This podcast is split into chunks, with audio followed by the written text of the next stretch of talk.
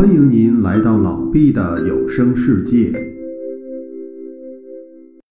欢迎收听由喜马拉雅平台推出的倪匡作品集之《少年卫斯理》，作者倪匡，演播老毕。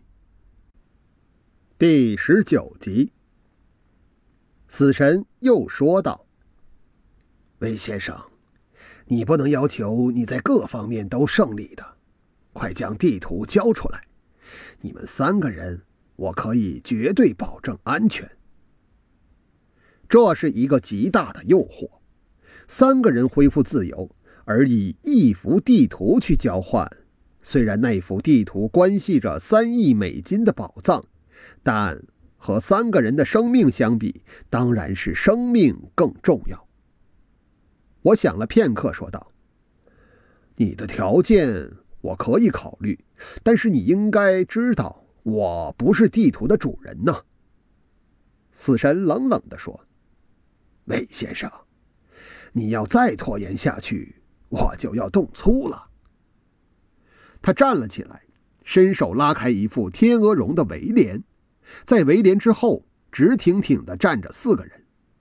那四个人一望便知是西洋拳的好手。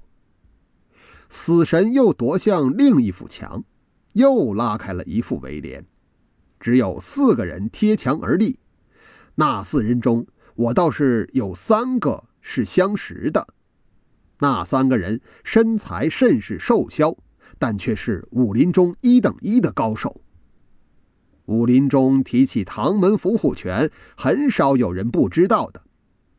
在唐氏三兄弟旁边是一个死样怪气的汉子，但是我不必看其他，只看他微微鼓荡的太阳穴，便知道此人内家气功已真火候。本来我还想站了起来，但一见那八个人，我便放弃了抵抗的主意。我面上竭力装着镇定，道：“哦，不错，地图是在我这里。”但是你猜我会带在身上吗？死神冷冷一笑，向那八个人一挥手，八个人便一齐踏出了两步。我厉声喝道：“唐老大，你们想与我为难吗？”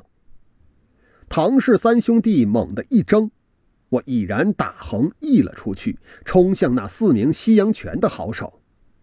那四人拳风呼呼，已然各自向我击出了一拳。这四个人我根本没有放在心上，真气冲色间，那四拳一齐击在我的身上。但是我一俯身间，双手连抓，已然抓住了两人的脚踝，将他们两人直提了起来。一个转身，正待将那两人向死者直碰过去之际，突然之间。我觉得左腰际一阵劲风袭了过来，这一股劲风使我立即知道那是一流高手向我突袭。我连忙左手一沉，想以被我提住的那个大汉去将他挡住时，突然之间，那股劲风竟然已移到了我的右腰。对方的变招如此快捷，却是大大出乎我的意料之外。我还待闪避时。胸前砰砰又中了两拳，而右腰上一麻，带脉穴已被点中。我身子一软，向下蹲了下去。在那个时候，我已然看清，向我偷袭的正是那个死样怪气的汉子。我身子虽然软了下去，但是抵抗能力仍然在。我百忙之中，只见死神悠闲地点上一支雪茄。那死样怪气的汉子就在我身旁，我装着已然完全不能动弹的神气。那汉子一伸手向我肩头抓来，我眼看他手将要搭到了我的肩头，倏地出手向他的脉门抓去。这一抓，我自以为神出鬼没，对方万难逃避的去。但是那汉子的武功之高，却大出我的意料之外。就在我一抓向他抓出之际，他手一缩，竟反向我的脉门抓了过来。出手如风，我的脉门已然为他抓住。整个人身不由主地被他提了起来，而那四个大汉则在我刚一被他提之际，各自在我的腹部、背部击出了几拳。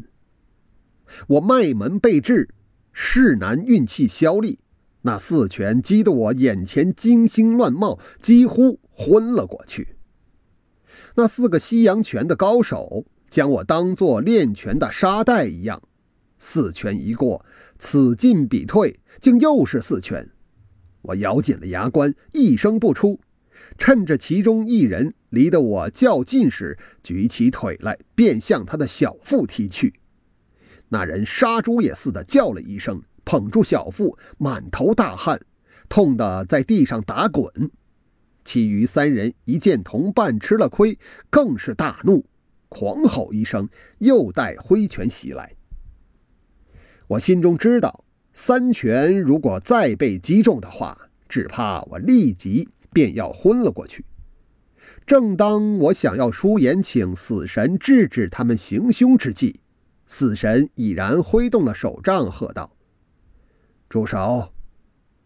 那三个大汉连忙退了开去。那个阴阳怪气的汉子一声冷笑，一抖手，将我甩向五六尺开外的沙发上。我简直像是软瘫在沙发上一样，除了喘气之外，别无动作。死神冷冷地说：“魏先生。”那幅地图，你该可以交出来了。我停了好一会儿，才说：“如果我将地图交了出来，我们三个人是否可以自由？”死神的面上又泛过了一丝十分痛苦的神情，说道：“可以。当然，我知道死神实际上是不肯那么轻易的放过我们的。”但目前如果有自由，则我们和他之间便又可以见一个长短。他得到了地图之后，当然要到科西嘉附近去的。我们可以到那里再和他周旋，这比无意义的保存地图好得多。而且，在眼前的情形之下，地图根本是无法再保存下去的。它虽然放在我内山的夹层袋中，但死神将我击昏之后，什么东西搜不出来呢？我那时只是后悔为什么不将地图后面的那些文字仔细的看一看，如今当然是没有机会了。我想了好一会儿，才说：“好，我可以将地图交给你，但你至少……”先要让石菊和黎明梅两个人在我面前得到自由。死神面上毫无表情的望了我半晌，才回头吩咐道：“请黎小姐和石小姐。”一个大汉应声而出。没有多久，石菊已然在两个人的指使下走了进来。他一见到了我，先是讶然。继而愤怒，立即转过头去，不再瞧我。石小姐，我叫了他一声，哼，他只是从鼻子之中冷笑了一声，算是回答。石小姐，你和李小姐两人先离开这里，她受了伤，要你照顾。